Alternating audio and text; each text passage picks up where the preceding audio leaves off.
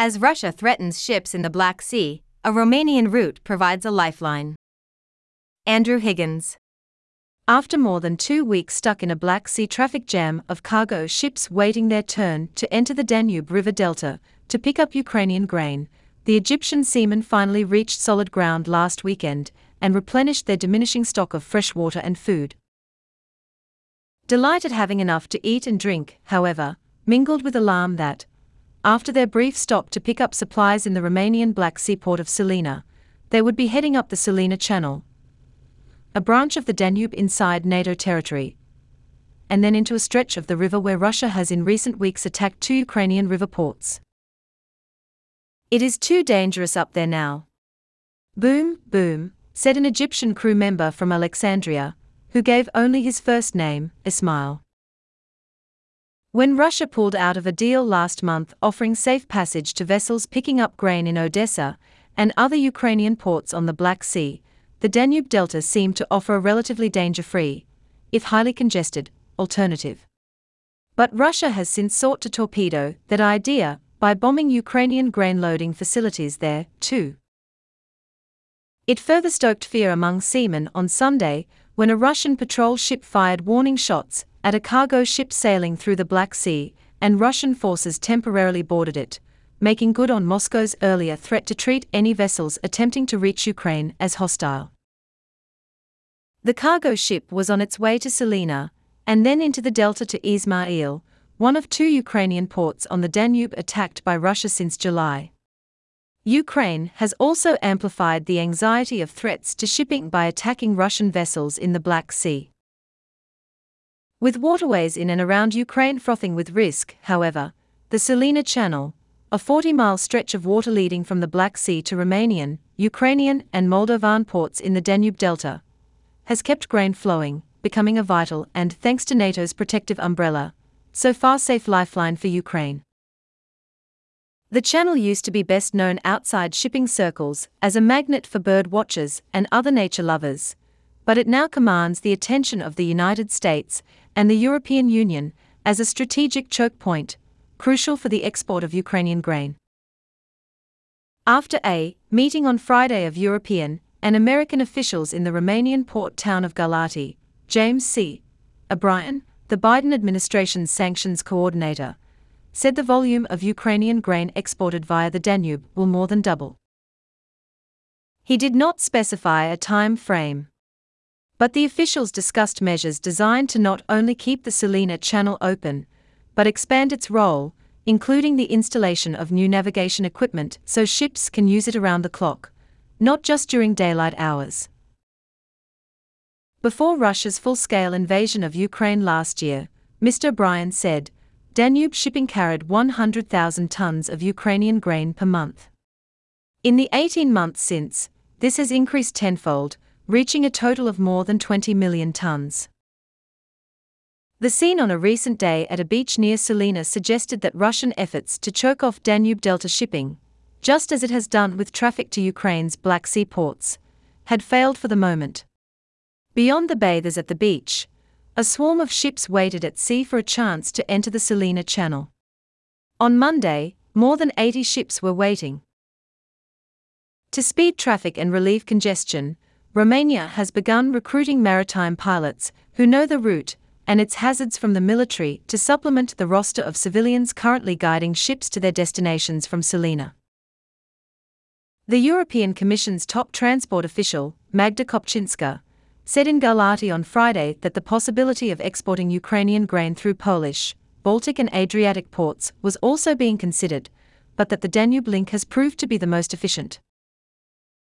Still, for this route to work to its full potential, said Sorin Grindeanu, Romania's transportation minister, Ukraine needs to reduce its reliance on its own river ports and start shipping more grain out of Romanian ports on the Danube.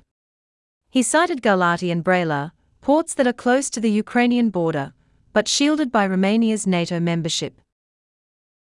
Mr. Grindeanu said Romania is not trying to make money out of Ukraine's pain. But having invested heavily in its Danube port infrastructure, one change is a railway line at Galati that uses the same wide gauge tracks as Ukraine. Romania is mystified that traffic to its ports by ships collecting Ukrainian grain has so far been very modest.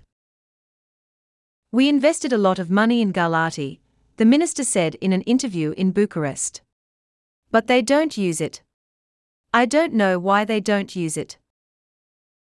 Speaking on Friday after meeting European and American officials, Ukraine's infrastructure minister, Alexander Kubrakov, said Romanian ports could see increased volumes of grain from his country in the future, but added that this would depend on further work to improve railway lines. A move to Romanian ports would mean that Ukraine would forfeit considerable loading fees and other revenue. With entry to the Sulina Channel so congested, Ukraine has sought to open a second route to the north by dredging the Bystroy Canal, a Ukrainian waterway connected to another branch of the Danube. But the dredged channel, Mr. Grindeanu said, is too shallow and also too hazardous because it runs through Ukrainian territory and can be bombed at any moment.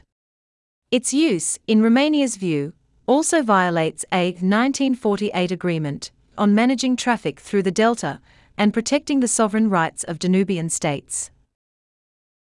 Not only are Ukrainian river ports vulnerable to attack, Mr. Grindeanu added, they don't have the capacity to load large amounts of grain. Ukraine's river ports were already playing an increasingly important role even before Black Sea waters near Ukraine became too hazardous. In the first half of this year, they shipped nearly 11 million tons of Ukrainian agricultural produce, close to the 11.5 million tons they handled in all of 2022, and drawing attention from Russia. Efforts to keep the Danube Delta open, said Constantin Ardeleanu, a Romanian historian, reprise dramas that first played out between Russia and the West nearly 200 years ago. When the Russian Empire annexed the Delta in 1829, it set up a quarantine station in Sulina and infuriated Britain and other Western nations hungry for grain produced in the region's rich farmland by using health checks to disrupt shipping. The disruption ended with Russia's 1856 defeat in the Crimean War, which forced it to cede control of the delta to a consortium of European nations whose engineers dredged and straightened the Sulina Channel. Sulina is like a highway. It has to stay open, said Sorin Necula, a senior manager at the Lower Danube River Authority, a Romanian state agency responsible for managing traffic in and out of the Sulina Channel. Unlike Black Sea waters along the Ukrainian coast, the area of the sea off the coast of Romania near Sulina has so far been safe. Ships that pick up grain along the Danube mostly exit the Sulina Channel and travel to Romania's biggest Black Sea port, Constanța, just 85 miles down the coast. In Constanța, their cargoes are transferred to bigger ships that then exit the Black Sea through the Bosporus and sail on to distant ports. Romania's defense ministry said in a written response to questions that Constanța has emerged as the main alternative grain route since Moscow's withdrawal from the Black Sea grain deal. To ensure it stays safe, the ministry added intelligence, surveillance, and reconnaissance capabilities, NATO's so called Eyes in the Sky are now deployed on a 24 7 basis over Romania and its territorial waters in the Black Sea. For now, as the packed beaches near the port attest, there is no sign of panic in Sulina, where Russia's bombardment of Ukraine's Snake Island, only 25 miles away, rattled windows last year. Like COVID, people got used to the war, said Ioana Tomescu, the manager of a dockside store catering to tourists interested in Delta wildlife and flora. Delia Marinescu contributed reporting from Bucharest, Romania, Thomas Dapkus from Vilnius, Lithuania, and Jenny Gross from London.